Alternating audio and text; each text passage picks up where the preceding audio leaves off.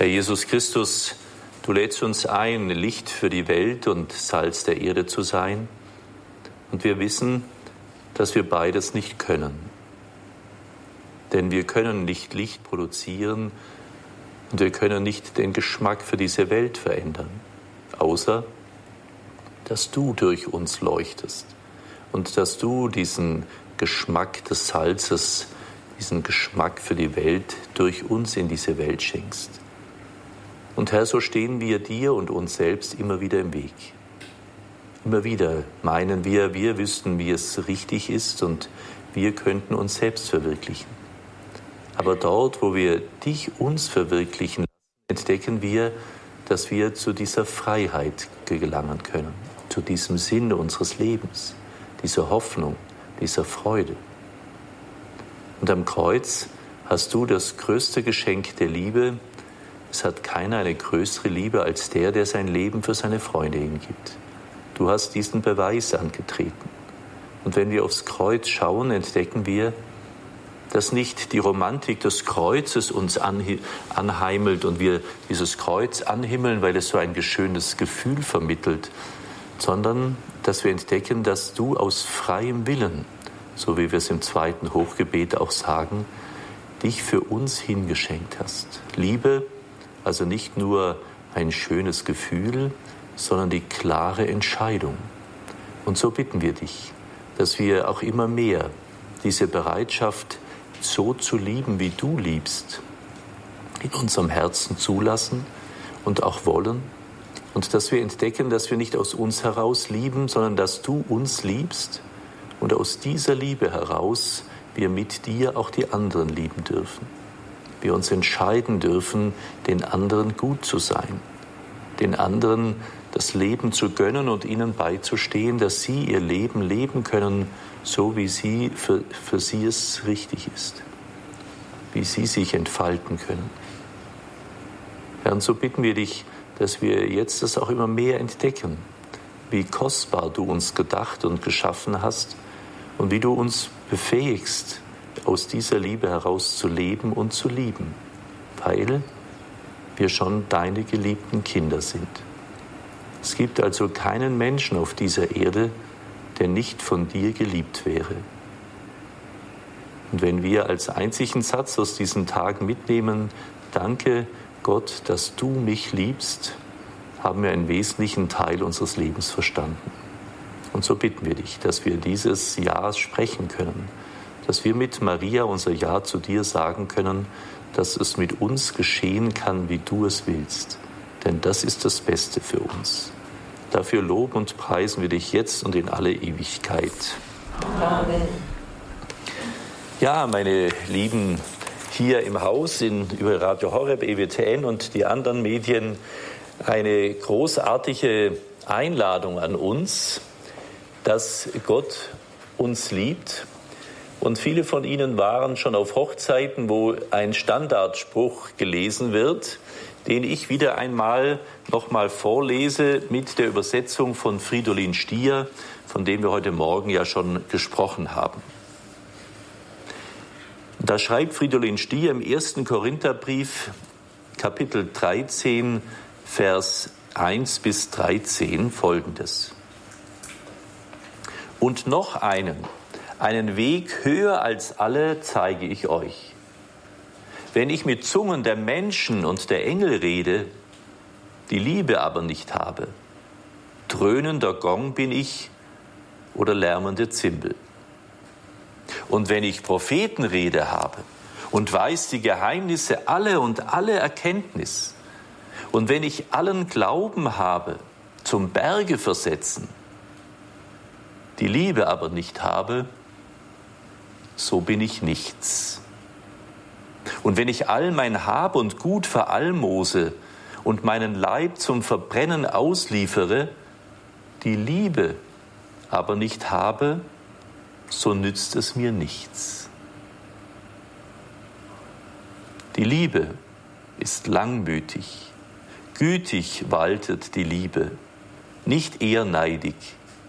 Die Liebe ereifert nicht, sie macht sich nicht wichtig. Sie benimmt sich nicht missfällig. Sie sucht nicht das Ihre. Sie lässt sich nicht aufreizen. Sie rechnet das Übel nicht vor. Sie freut sich nicht über das Unrecht, doch sie freut sich mit an der Wahrheit. Alles hält sie aus, alles glaubt sie, alles hofft sie, alles durchharrt sie. Die Liebe geht nie zugrunde. Prophetisches Reden aber, sie werden abgetan. Oder verzückte Zungen, sie hören auf. Oder Erkenntnis, sie wird abgetan. Denn nur zu einem Teil erkennen wir, nur zu einem Teil reden wir prophetisch. Wenn aber das Vollkommene kommt, wird das Teilstück abgetan. Als ich unmündig war, redete ich wie ein Unmündiger hatte den Sinn wie ein Unmündiger, berechnete ich wie ein Unmündiger. Als ich Mann geworden, habe ich das Unmündigsein abgetan. Noch blicken wir ja nur durch einen Spiegel in Rätselgestalt, dann aber von Angesicht zu Angesicht. Noch erkenne ich nur zum Teil, dann aber werde ich voll erkennen, wie ich selbst voll erkannt ward.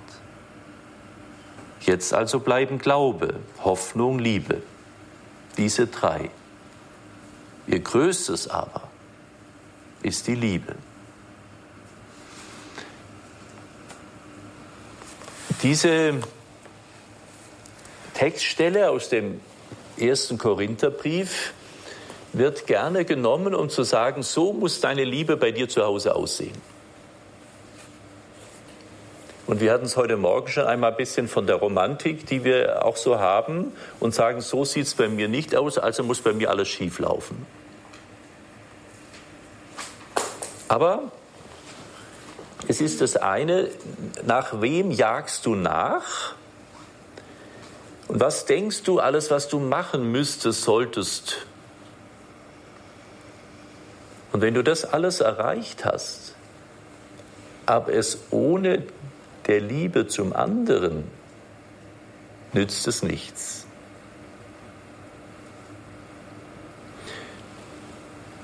Wenn Sie zum Beispiel mal mir sagen, wer waren der Außenminister 1975?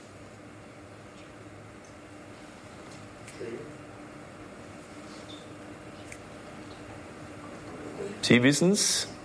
Die meisten wissen es nicht. Ich könnte auch fragen, wer war die Familienministerin oder wer war der Postminister, gab es, glaube ich, zu der Zeit noch. Ich weiß nicht, wann der abgeschafft worden ist. Was ich damit sagen will, ist, dass Menschen ein ganzes Leben lang versuchen, berühmt zu sein, wichtig zu sein, besonders zu sein, außergewöhnlich zu sein. Und kurze Zeit später weiß kein Mensch mehr von ihnen Bescheid. Da sehen wir, welchen welchem Wahn wir nachjagen. Ja? Wir wollen besonders sein, was wir sind, aber nicht, weil wir so gute Leistungen vollbringen, sondern weil der Herr uns geschaffen hat. Und jetzt beschreibt der Korintherbrief, dass all, wenn ich das alles hätte, ja, aber die Liebe nicht hätte, nützt es mir nichts. Was nützt es, wenn Sie 25 Jahre unfallfrei der Vorstand vom Musikverein sind, aber Ihre Kinder sagen, den Papa haben wir eigentlich nie erlebt? Was nützt es, wenn Sie ein großartiges Gehalt nach Hause bringen, Ihre Frau aber Ihnen sagt, es wäre doch schöner gewesen, wenn du mal zu Hause gewesen wärst? Was nützt es Ihnen, wenn Sie die bestgekleidetste Frau der Gemeinde sind aber letztendlich, ihre Familie sagt, für alle anderen ist sie gesprungen. Als ich Probleme hatte, war keiner da. Ja? Wir sehen also, dass wir etwas, etwas hinterherjagen, häufig ganz gut meinend, aber doch immer mit diesem Anspruch, ich. Und da beschreibt der Korintherbrief das nützt nichts. Das geht den Bach runter. Ja? Du wirst dann nachstehen und fragen, war es das jetzt eigentlich? Warum sind so viele Menschen in der Midlife-Crisis? War es das jetzt eigentlich? Ja? Weil sie Dingen hinterhergejagt sind, die sie emotional, menschlich nicht genährt haben. Und so viel Energie da reingebuttert wurde. Und dann beschreibt der heilige Paulus, die Liebe ist, und dann beschreibt er, wie die Liebe Gottes zu uns Menschen ist. Die Liebe ist langmütig, gütig, sie ist ehrneid, nicht ehrneidig, sie eifert sich nicht, sie macht sich nicht wichtig, sie benimmt sich nicht missfällig und so weiter, so wie wir es gehört haben. Ja? Wenn ich jemanden liebe, dann will ich für den etwas Gutes und nicht etwas für mich Gutes. Sonst sind es Tauschgeschäfte. Und ich befürchte, dass nicht wenige Menschen, äh, auch junge Leute, sich prostituieren in dem Sinne, dass sie sich nicht an irgendwelche anderen Menschen verkaufen, aber dass sie sich gegenseitig einander verkaufen. Dass es ein Geschäftsmodell ist miteinander. Gibst du mir was, gebe ich dir was. Jetzt sind wir quitt. Ja.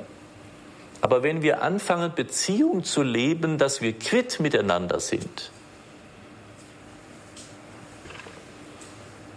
Das machen die Heiden, würde der Paulus sagen, auch. Äh, der Herr sagt das, ähm, was, was nützt das, was macht dich da anders als die Heiden? Ja. Sie, jemanden zu lieben bedeutet also, ich entscheide mich, den lieben zu wollen. Und zwar mit der Liebe, die Gott durch mich dem schenkt. Und wir können das einüben, auch wenn Sie zum Beispiel vielleicht gerade mit Ihrem Ehepartner, äh, männlich oder weiblich, ähm, gewisse Schwierigkeiten haben, den zu lieben, dann können Sie diese Übung machen, die von Tomislav Ivancic eigentlich kommt. Und zwar diese Liebe zu wissen, in mir ist Christus, sagen wir ja, wäre auch eine spannende Einübung. Danke, Jesus, dass du bei mir bist, dass du in mir lebendig bist. Und wie wir so schön sagen, der Heilige Geist ist in uns ausgegossen. Also Gott ist in uns.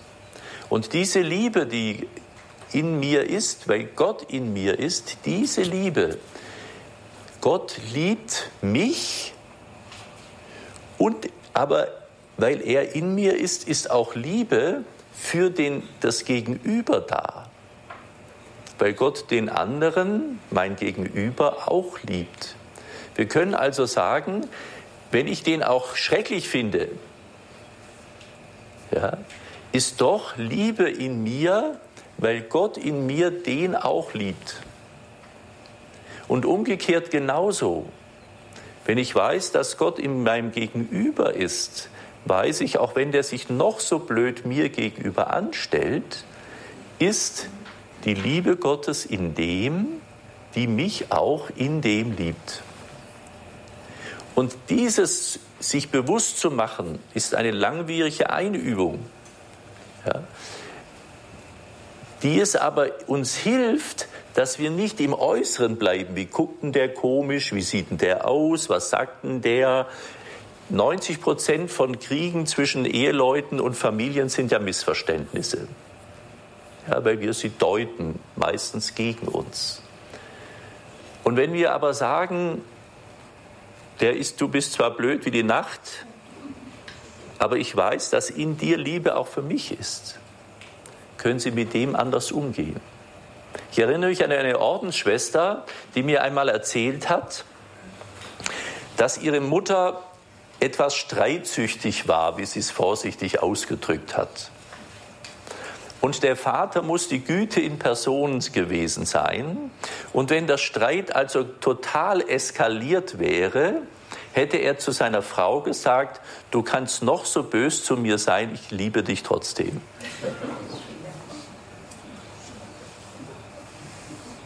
Heidewitzka. Ja. Ich liebe dich nicht nur, weil du nett zu mir bist, sondern weil ich mich für dich entschieden habe. Weil ich mein Ja gesprochen habe, dass wir miteinander diesen Weg der Heiligkeit gehen. Ja? Und das haben wir ja heute schon mal auch angedacht, ja? dass wir uns bewusst machen, wir sind zur Heiligkeit befähigt, weil die Heiligkeit Gottes durch uns wirken kann. Ja? Und da empfehle ich Ihnen auch ein wunderschönes Buch. Sie kennen es vermutlich alle, den Jukat. Die Zusammenfassung von 50 jungen Erwachsenen, die dieses Buch mit einigen Priestern und Theologen äh, geschrieben haben. Zusammenfassung des katholischen Katechismus. Und da steht unter der Nummer 342 die Frage, sollen wir alle heilig werden? Mal gute Frage, wie wir die beantworten würden, wenn jetzt Ihr 15-jähriger Enkel kommt und sagt, Oma, soll ich heilig werden? Was antworten Sie da? Ja, und wie macht man das, Oma? Wie machst du das? Was machst du, dass du heilig wirst? Es ist immer eine gute Empfehlung, wenn Sie fromme Theorien vertreten, sich überlegen, wie könnte ich es einem 15-jährigen pubertierenden Jugendlichen erklären, sodass der es mir glauben kann. Ja? Dass er ein Kind Gottes ist. Eben, und das muss er an Ihnen ablesen können. Dann glaubt er es. Ich habe ein, gerade ein Buch gelesen von Bischof Fulton Sheen. Und er beschreibt so eine herrliche Geschichte, dass ein Prediger ein fabelhaftes Konzept hat, das er vorliest. Und eine Frau sei aus der Kirche gekommen und hat gesagt, also wenn der sich nicht einmal merken kann, was er mir sagen will, wie soll ich mir dann merken können, was der mir gesagt hat? Finde ich einen fabelhaften Hinweis für alle Vortragenden und Prediger. Ja aber eben auch für uns im privaten Gespräch. Wenn du Theorien vertrittst, die du nicht erklären kannst und nicht mit deinem Leben unterfütterst, glaubt's dir keiner.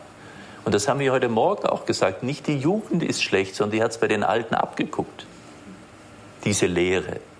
Ja, und die versuchen sie halt anders zu füllen, als wir es vielleicht getan haben. Ja. Also, was antworten die, der Katechismus und was antwortet die Jugendlichen? Sollen wir alle heilig werden? Ja, der Sinn unseres Lebens ist es, uns in Liebe mit Gott zu vereinen, ganz Gottes Wünschen zu entsprechen. Das ist also der Sinn unseres Lebens, sich mit Gott zu vereinen und ganz Gottes Wünschen zu entsprechen. Wir sollen Gott erlauben, und jetzt wird Mutter Teresa zitiert, sein Leben in uns zu leben. Wenn wir das Weihwasser zum Beispiel nehmen und uns das Kreuzzeichen machen, übrigens brauchen Sie bei uns, das ist kontaktlos, Sie können das Weihwasser ohne Berührung äh, nehmen. Das Rohr taugt nicht mehr, wenn Sie dagegen klopfen, nur als kleine Klammerbemerkung. Ähm, wenn wir das Weihwasser nehmen, dann bestätigen und bejahen wir die Tauferneuerung. Ja, ich glaube und bin bereit, dass du in mir lebendig bist. Und wenn Sie bei der Kommunion laut und deutlich, was Sie sollten, aber selten tun, Amen sagen, dann bestätigen Sie nicht nur vor allen anderen Menschen, sondern auch sich selbst und Gott, ja, ich glaube und will dir und mir erlauben, dass wir gemeinsam leben. Ja.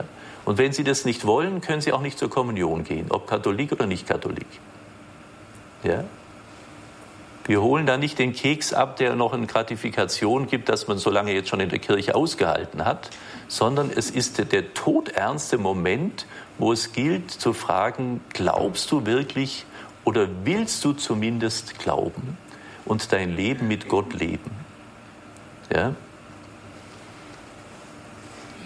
Sein Leben in uns zu leben, wie Mutter Teresa sagt, das bedeutet heilig sein, so steht es im Jukat. Und dann heißt es weiter, bei den Jugendlichen haben das dann so formuliert, jeder Mensch stellt sich die Frage, wer bin ich und wozu bin ich da? Wie komme ich zu mir selbst? Der Glaube antwortet, erst in der Heiligkeit wird der Mensch das, wozu Gott ihn schuf. Erst in der Heiligkeit findet der Mensch zur wirklichen Harmonie mit sich selbst und seinem Schöpfer.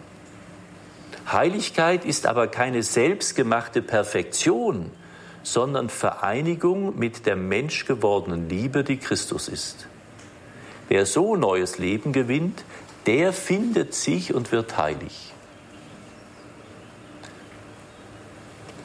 Also der ganze Weg mit Christus zu gehen bedeutet nicht, ich muss jetzt etwas machen, um dem Jesus zu gefallen, sondern Jesus macht alles, damit wir, so heißt es da, in wirkliche Harmonie mit uns und mit Gott kommen können und wo wir neues Leben gewinnen können und dadurch heilig werden können.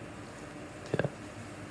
Und das ist so, so eindrücklich. Wir denken ja, Gott ist ein Automat, ich schmeiß drei äh, Rosenkränze, zwei Kerzen und eine Novene rein und gehe am Sonntag in die Kirche und dann wird er auch zufrieden sein. Ja? Und wenn irgendwas passiert, ja, jetzt habe ich doch immer den Sonntagsgottesdienst und meine Kirchensteuer bezahlt, jetzt passiert das und jenes. Ja? Aber um das geht es nicht, sondern es geht darum, bist du bereit, dein Leben mit Gott zu leben. Und wenn du das bereit bist, dann hatte der Herr noch nie gesagt, dann wird dir das Kreuz nicht passieren. Das ist keine Vorhersage Jesu. Du wirst immer zufrieden, glücklich in der Hängematte liegen, die Tauben fliegen dir ins Maul und du bist gesund, jung bis in alle Ewigkeit. Das hat der Herr nie versprochen, sondern der hat immer nur versprochen, dass er bei dir ist und mit dir diesen Weg der Erfüllung geht, dass du erfüllt werden wirst. Und so ist es auch mit unserer Beziehung zu anderen, liebe Schwestern und Brüder, dass wenn wir dort nur gucken, wie, wie geht es mir damit, äh, dass wir da die zu kurz fassen. Und der heilige, der Charles de Foucault, der jetzt, glaube ich, auch selig gesprochen wird, wenn ich mich nicht sehr täusche, ähm, der sagt, man wählt eine Berufung nicht selbst. Hat jetzt nicht zum synodalen Weg gesprochen. Man wählt eine Berufung nicht selbst, man empfängt sie und man muss sich anstrengen, sie zu erkennen. Man muss die, der Stimme Gottes sein Ohr leihen um die Zeichen seines Willens zu erspähen. Und ist einmal sein Wille erkannt, so muss man ihn tun, wie immer er sei, koste es, was es wolle. Um es noch einfacher auszudrücken, noch ein Zitat von der Mutter Teresa, dann lasse ich Sie da damit schon mal in Frieden. Da sagt die Mutter Teresa, Heiligkeit ist nicht der Luxus einiger weniger, sondern die, eine einfache Pflicht für dich und für mich. Ja, die Heiligkeit ist, kann man nicht beim Johannes Paul oder bei ähm, dem seligen Carlo Acutis, dessen Reliquie wir auch haben, äh, oder sonst jemanden belassen und sagen, die sind schon heilig, aber ich werde es eh nie, sondern es ist deine Pflicht, heilig zu werden weil es die Pflicht ist, als Mensch, als geschaffenes Wesen, dem entgegenzugehen, von dem du kommst, um dann ganz bei ihm und mit ihm und eins mit ihm zu sein. Ja. Das ist also das Spannende, was wir da äh, sagen können. Und das drückt der Katechismus, das andere Buch, was ich Ihnen nach, nach, nach wie vor empfehle als Nachschlagewerk, um zu schauen, was die Kirche wirklich lehrt und sagt. Da steht im Absatz 2013 aus Lumen Gentium ist es ein Zitat. Daher ist allen klar, dass alle Christgläubigen jeglichen Standes oder Ranges zur Fülle des christlichen Lebens und Vollkommenheit der Liebe berufen sind. Alle sind zur Heiligkeit berufen, so wie es in Matthäus 5,48 heißt, ihr sollt also vollkommen sein, wie es auch euer himmlischer Vater ist. Liebe Schwestern und Brüder, dieser Weg, sich bewusst zu machen, ja Herr, du bist in mir, und wir haben ja bei uns hier im Haus den ganzen Tag, von Dienstag bis Sonntag, den ganzen Tag über eucharistische Anbetung. Und ich erinnere mich, vor einigen Jahren war an einem Sonntag, da hatten wir morgens auch immer morgens eine Stunde Anbetung. Und als die Anbetung gerade zu Ende war, kam eine Dame. Und an diesem Tag war Zeitumstellung und die hatte sich vertan und kam eine Stunde zu spät. Und ich kam mit ihr ins Gespräch und die sagte, ja, jetzt gehe ich wieder. Da sage ich, ja, warum geht Sie denn jetzt wieder? Naja, jetzt ist ja die Anbetung vorbei. Dann sage ich, ja, was wollten Sie denn in der Anbetung? Ja, den Herrn anbeten. Dann sage ich, ja, und warum gehen Sie jetzt wieder heim? Ich verstehe es noch nicht ganz. Naja, jetzt ist ja nicht mehr ausgesetzt, dann gehe ich jetzt halt heim. Ja. Und da möchte ich Sie ermutigen, auch gerade Sie zu Hause, liebe Zuschauer und Zuhörer, sich bewusst mal, und das können Sie nachher auch mal machen, vielleicht draußen in den Garten zu setzen, in Ihr Zimmer zu setzen oder auch in die Kapelle, die Augen zu schließen und sagen, Herr, ich möchte glauben und ich entscheide mich dafür, zu glauben, dass du hier in mir lebendig bist. Und dass du, Gott, in mir gegenwärtig bist. Ja? Die eucharistische Anbetung ist ein kostbares Geschenk, der Verehrung der Königswürde Jesu Christi. Darum wird er auch auf den Thron ausgesetzt und wir machen mit aller Ehrfurcht, mit, aller, mit allem Pomp, könnten wir sagen, ihm die Ehre. Das hindert aber nicht daran, auch zu vertrauen, zu glauben und zu wissen, durch die Sakramente ist Gott in dich eingezogen. Du bist eine lebendige Monstranz. Ja? Und ob du jetzt prachtvoll geschmückt bist mit Brillanten und schönen Kleidern oder ob du in einem ganz einfachen, schlichten Rahmen bist, ob du alt und verrunzelt oder jung und hübsch bist, spielt keine Rolle. Der Herr ist da. Fallen mir zwei schöne Geschichten ein. Die eine schöne Geschichte ist, da habe ich armen Schwestern äh, Schweißausbrüche bereitet. Ich habe bei ähm, Einkehrtagen zu den Schwestern gesagt, Schwestern, wir machen es jetzt folgendes, heute machen wir keine eucharistische Anbetung in der Kapelle, sondern wir setzen immer eine Schwester eine halbe Stunde auf den Stuhl und alle beten in dieser Schwester äh, den Herrn an. Es war keine Schwester bereit, nach vorne zu sitzen.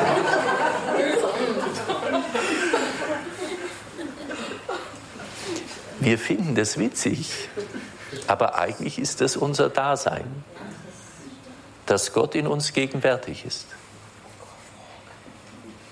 Drum statt sich mit Ellenbogen, Füßen oder sonst irgendwelchen ähm, äh, Extremitäten sich gegenseitig zwei Jahre lang begrüßen zu müssen, was ja auch dermaßen interessant ist, hätten wir besser voreinander eine Kniebeuge gemacht.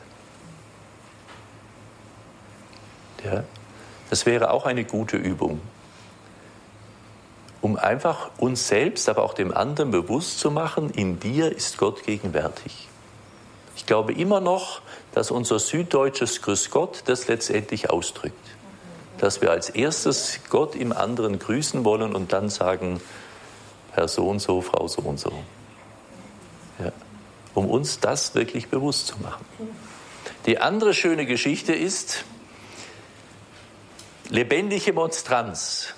Ich habe über Radio Horeb vor einigen Jahren zu von Leichnam ein, äh, eine Sendung gemacht und habe gesagt, stell dir vor, du bist eben wirklich ein kostbares Gefäß, in dem Gott durch dich in diese Welt geht. Ob sie jetzt aufs Klo geht, ob sie zur Arbeit geht, ob sie zum Einkaufen geht, ob sie zum Spielen geht.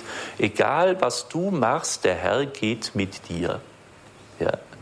Und das ist eben die Frage, tust du das heimlich quasi im Hosensack mit dir trägen, dass es keiner merkt?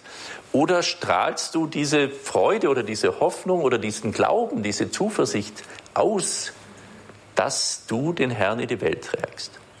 Also sei lebendige Monstranz. Und ich habe auch gesagt, all diejenigen, die keine, ähm, keine Vorleichtamsprozession machen können, sollen doch mal ganz bewusst jetzt überall dorthin gehen, an ihre Arbeitsstelle, äh, egal wo sie denken, und mit in Gedanken bewusst Christus dorthin zu bringen können Sie sich als Morgengebet oder als Abendgebet zum Beispiel auch einüben, dass Sie sich schon mal ma äh, Gedanken machen, Herr, morgen gehe ich mit dir zur Arbeit, ich gehe mit dir in der Straßenbahn, ich gehe mit dir ähm, aufs Amt zur, Ber zur Beratung, ich gehe mit dir an die Tankstelle, egal wo wir hingehen, gehe ich mit dir dorthin, um dein Licht dorthin zu bringen. Ja? Ich glaube, dass wenn wir uns das bewusst machen, dass das immer mehr auch geschehen kann. Und wir auch Begegnungen so vorbereiten können. Es ist doch, wenn Sie zu Ihrem Arbeitgeber gehen und sagen, der zahlt eh nicht mehr und der ist sowieso immer so griesgrämig und das ist ganz negativ, aber das frage ich es halt trotzdem einmal, dann wird es wahrscheinlich auch nichts werden, ja, wenn Sie Gehaltserhöhungen wollen. Wenn Sie aber sich bewusst darauf vorbereiten, Herr, ich will dich dem auch bringen, wird die Begegnung eine andere sein. Wir hatten zu dieser Zeit nur einen ganz einfachen Ring, den ich in Lourdes äh, gekauft hatte, äh, um das Allerheiligste aussetzen zu können. Und es war einfach diese Frage, es wäre doch schön, sonntags oder an Festtagen dem Herrn auch wirklich einen würdigen, feierlichen Rahmen zu geben. Und ich habe also gedacht, eine schöne Barockmonstranz, das wäre doch herrlich. Da gibt es ja die prachtvollsten Dinge, das ist ja unglaublich. Ähm, das äh, fanden wir aber keine, egal, ich mache es kurz. Und hatte immer diesen Impuls während der Sendung, frag doch mal, ob es nicht irgendeine Gemeinde gibt, die eine Monstranz über haben oder ob äh, irgendjemand eine Monstranz über hat. Und ich dachte, ich kann ja jetzt nicht bei Radio Horeb betteln, äh, weil die brauchen ja selber finanzielle Unterstützung. Bin ich Ihnen übrigens sehr dankbar, wenn Sie Radio Horeb und die anderen äh, kirchlichen äh, oder die anderen katholischen Fernsehsender und uns auch unterstützen, weil wir alle nicht von der Kirchensteuer leben, sondern allein ein Mitgliederfinanziertes oder ein, ein, ein Teilnehmerfinanziertes Unterfangen sind. Klammer zu. Also ich habe dann doch irgendwann in der, konnten Leute fragen und dann habe ich doch irgendwann noch mal diesen Impuls gehabt, dass der Herr sagt, jetzt frag endlich. Also ich war mutig und habe gesagt, also wir bräuchten dringend für den Herrn, um dem schön zu machen, eine Monstranz und wollen auch die Anbetung ausdehnen und brauchen da ihre Hilfe. Kann da jemand was machen? Am nächsten Tag ruft eine großartige, beeindruckende Dame an und sagt, Herr Pater, bin ich schon zu spät? Ich sage, wie meinen Sie? Ja, haben Sie schon eine Monstranz? Das sage ich, nein, so schnell geht es jetzt meistens auch nicht. Ich möchte Ihnen, ich habe den Impuls gehabt, ich habe Sie gehört, ich habe den Impuls gehabt, ich spende sie Ihnen.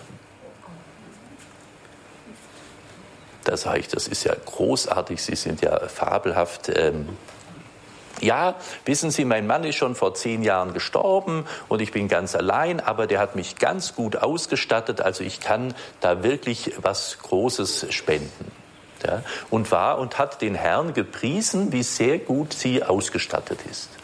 Und dann sprechen wir so, und da habe ich gesagt, ja, und soll ich jetzt dann irgendwelche Fotos machen oder Bilder, um Ihnen zu schicken? Und da sagt sie, nein, das hat gar keinen Sinn. Äh, ich bin, ähm, sehe nur noch zehn Prozent, aber der Herr ist wunderbar und hat wieder ein Lobpreis auf den Herrn ge äh, gesagt, äh, dass sie versorgt ist. Eine Freundin macht ihren Schriftkram und so. Also selten ein so unglaublich positiven Menschen erlebt, der doch so eingeschränkt auch letztendlich war. Und dann war natürlich die Frage, große Summe ist ja sehr relativ. Ja? Wie macht man das jetzt herauszufinden, was lassen Sie springen? Das kannst du ja schlecht sagen. Ja? Und der Herr ist eben so unglaublich großartig dass er mich so beschämt hat. Ich hatte eine Summe im Sinn, die ich ausgegeben hätte und ich fand mich schon unglaublich spendabel. Ja. Also ich dachte schon, also es ist ja fabelhaft, was ich da jetzt vorhabe.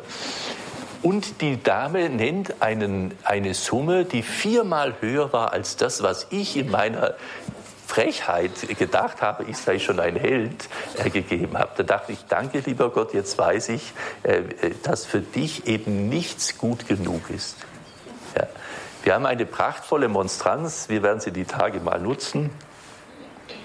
Zwei Tage später kommt unsere Hausleiterin zu einem Treffen, wo es einen ehemaligen Priester gibt und sagt, du, äh, ich habe zu, äh, zu, meiner Priesterweihe eine Monstranz geschenkt bekommen, die brauche ich nicht mehr. Ihr betet doch an, ihr könnt die doch haben, wenn ihr sie wollt.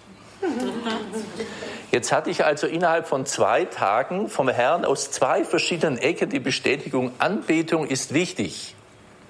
Fangt in euren Gemeinden an. Ja. Nachdem es die Katholiken nicht mehr getan haben, ist in ganz vielen Freikirchen Gebetshäuser spritzen aus allen Ecken und Enden, weil es die Katholiken nicht tun. In unterschiedlicher Form. Betet an. Wir hatten also zwei Monstranzen. Jetzt kommt meine schwäbische Knickrigkeit wieder. Da habe ich gedacht, naja, also wenn wir die jetzt schon haben, dann sage ich doch der, sie muss jetzt nicht das Geld ausgeben, jetzt haben wir schon eine, das reicht. Ja. Dann sagen, aber Gott sei Dank, meine anderen, äh, also du hast ja nicht alle Tassen im Schrank, das geht ja gar nicht. Die hatte ja so eine Freude daran, das zu machen. Und klar, diesen Impuls kann sie jetzt nicht sagen, jetzt brauchen wir es nicht mehr, wir haben so ein Blechding. Übrigens sehr originell, Sie haben vielleicht der ein oder andere WMF-Besteck zu Hause. Die WMF hat in den 60er Jahren noch liturgische Geräte hergestellt und unsere Monstranz, die wir von diesem früheren Priester geschenkt bekommen haben, ist von WMF erstellt. Ist doch lustig, oder? Ja. Also da sieht man auch, wie es zu dieser Zeit auch noch in ganz weltlichen Firmen solche Dinge auch gegeben hat. Hat man natürlich viele neue Kirchen auch ausgestattet und so. Es war sicher lukrativ. Ähm, was ich damit sagen will, lebendige Monstranz zu sein ja, den Herrn anzubeten. Nimm dir Zeit. Fulton Sheen, dieser Bischof, von dem ich gerade las, der hat seit seiner Priesterweihe jeden Tag eine Stunde Anbetung gehalten. Ja, das war sein Lebenselixier. Ob Sie das jetzt tun können, oder wie Sie Anbetung halten können, werden wir in diesen Tagen auch noch mal besprechen. Gibt es ein sehr interessantes Programm auch aus den USA, das auf dem Weltfamilientag jetzt vorgestellt wurde, wo die sagen, du musst nicht extra was machen, sondern das, was du machst, machst in der Haltung der Anbetung. Ja? Dass wenn du an das Bett deines Kindes gehst oder wenn du dein äh, irgendwas aus Liebe jemanden anderen tust, dann tu dieses im Sinne der Anbetung, Herr, ich mache es jetzt mit und für dich. Ja? Die Mutter Gottes hat auch nicht den ganzen Tag vor Jesus gekniet und ihn angebetet, sondern sie hat auch die Wäsche gewaschen, sie hat gekocht und geputzt und was weiß ich und Leute äh, begrüßt und äh, sonstige Sachen gemacht. Aber in der Haltung der Anbetung und auch in diesem Wissen, der Herr ist bei mir. Und ich glaube, dass das wirklich der, der Schlüssel für uns ist, dass wir dadurch einüben, nicht besonders fromm zu sein, nicht besonders weltfremd zu sein, sondern im Gegenteil ganz in dieser Welt hinein zu leben und zu wirken, dass wir, heute Morgen hatten wir es vom Salz der Erde, dass wir diese Welt nicht uns den ganzen Tag damit beschäftigen, wenn Sie katholische Blogger und katholische ähm, äh, Websites und alles Mögliche lesen, da lesen Sie ja rauf und runter nur Negatives über andere, wie alle anderen Leute irgendwas schle schlecht machen. Ja? Wenn ich das einem 20-Jährigen sage, möchtest du bei diesem Verein eintreten, da würde ich auf jeden Fall schon jetzt schon sagen, also mit denen will ich nichts zu tun haben. Ja? Also auch da im besten Sinne zu wissen, was alles falsch ist. Und so mir geht es ja auch so, dass ich vieles wüsste, wie ich es anders machen sollte, vor allem die Bischöfe und was weiß ich was. Aber ist ja völliger Blödsinn. Du musst ja nicht wissen, was die anderen anders machen sollen, sondern was du anders machen sollst. Ja?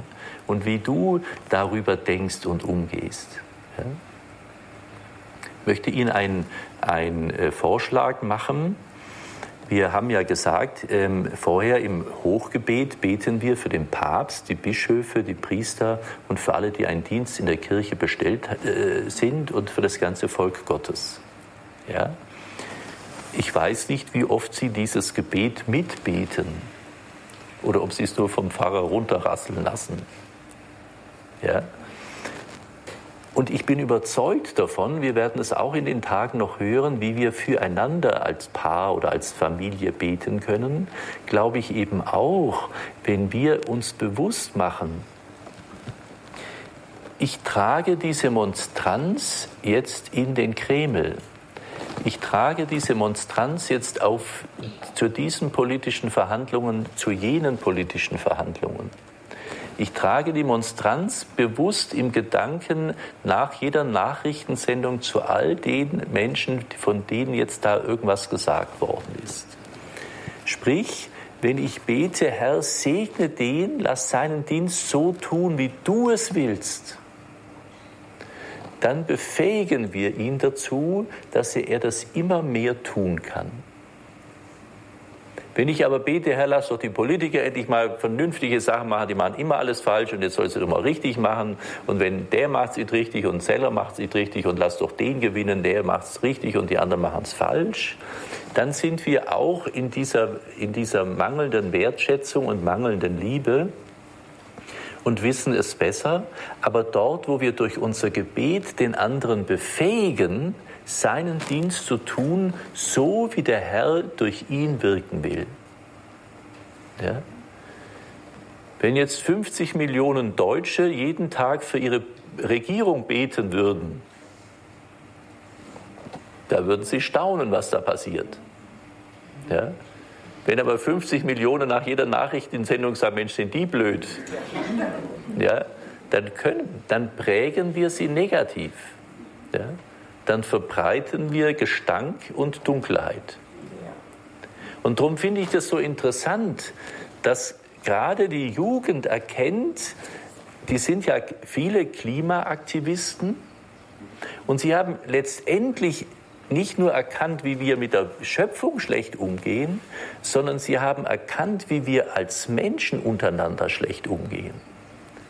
Wie wir da das Klima zerstören, die Umwelt zerstören ja, wie wir übereinander reden, denken.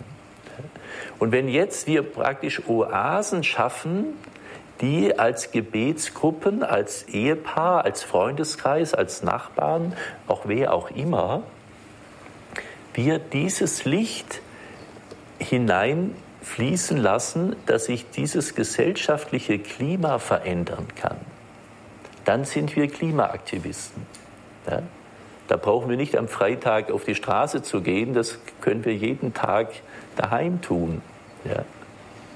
Darum glaube ich, dass zum Beispiel die Fronleichnamsprozession auch die aktivste Demonstration weltweit ist für nicht nur Klimaschutz, sondern für die Liebe, für alles zur Veränderung, zum Wohl, für die ganze Schöpfung.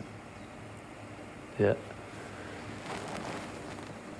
Also ganz konkret, nehmen Sie sich doch vor, das einzuüben, Jesus, du bist in mir lebendig. Oder ich habe neulich mal gesagt, guten Morgen Jesus, lass uns die Ärmel hochkrempeln, was machen wir heute zusammen? Ja? Das können Sie jetzt die Tage immer wieder mal einüben. Ja, du bist, ich glaube dir, dass du da bist. Und aus diesem will ich leben. Und dann auch im Hinblick auf die Beichtvorbereitung, und da lade ich auch alle Zuschauer und Zuhörer zu Hause ein, die in diesen Tagen mit uns diese Vorträge hören, dass sie vielleicht bewusst auch sich mit auf die Beichte vorbereiten, denn das ist auch ähm, ein aktives Verändern des Klimas dadurch, dass wir den Dreck der Sünde vom Leib der Kirche, der Jesus Christus ist, entfernen und somit durchlässig werden für seine Liebe.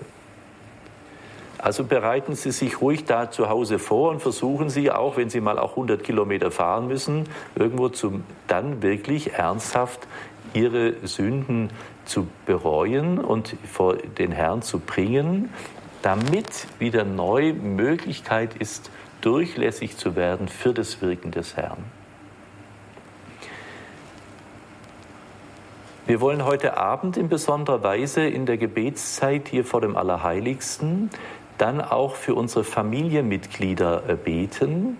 Und ich ermutige auch besonders mal anzufangen, für die Verstorbenen ihrer Familien zu beten. Ja, also auch unter diesem äh, Blickwinkel, ihr seid das Licht der Welt. Ich möchte bewusst nochmal in meinen Stammbaum meiner Familie hinein dieses Licht der Gegenwart Gottes hineinströmen lassen, dass all diejenigen, die noch verzagt sind, die äh, sich noch im Ort der Läuterung befinden und noch am irdischen, am ehrenkäsig sein oder was auch immer festhalten, dass die sich lösen können durch ihr Gebet, damit auch sie dadurch freier werden. Ja?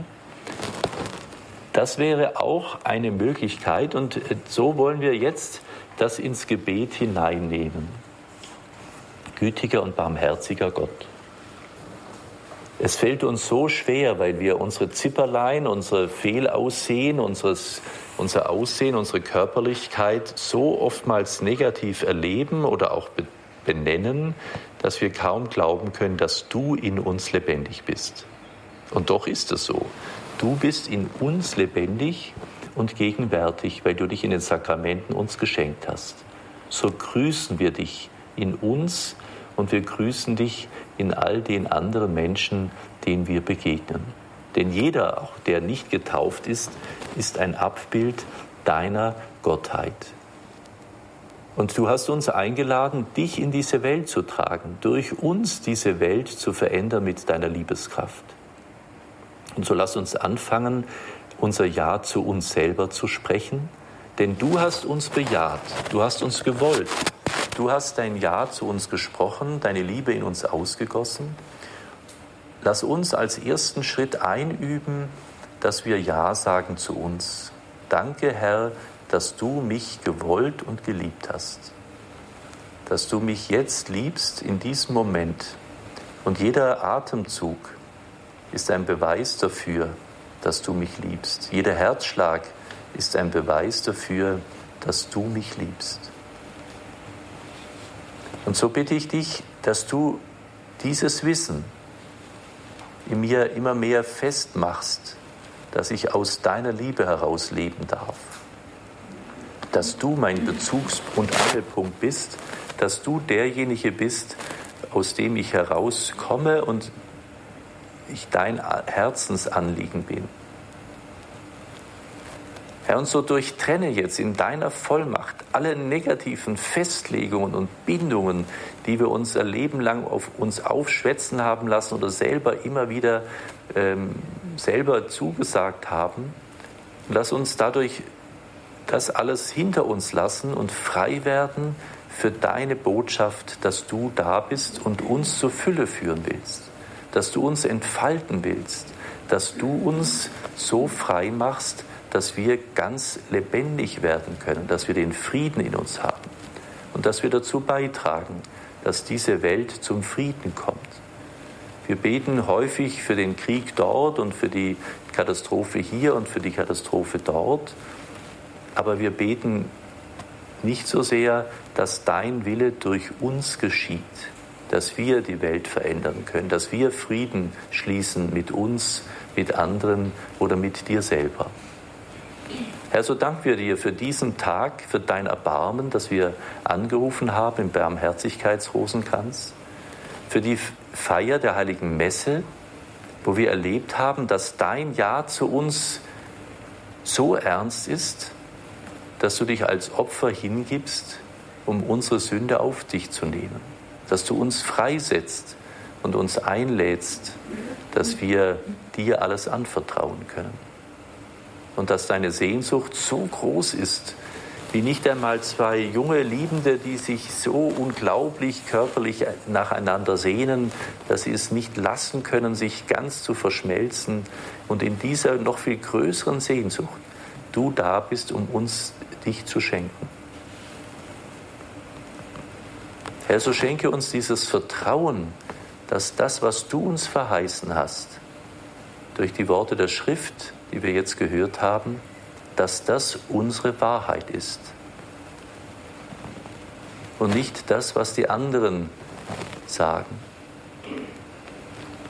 Herr Jesus, du hast dein kostbares Blut am Kreuz für uns vergossen, aus dem wir leben dürfen, und wir beten, aus deinen heiligen Wunden sind wir geheilt.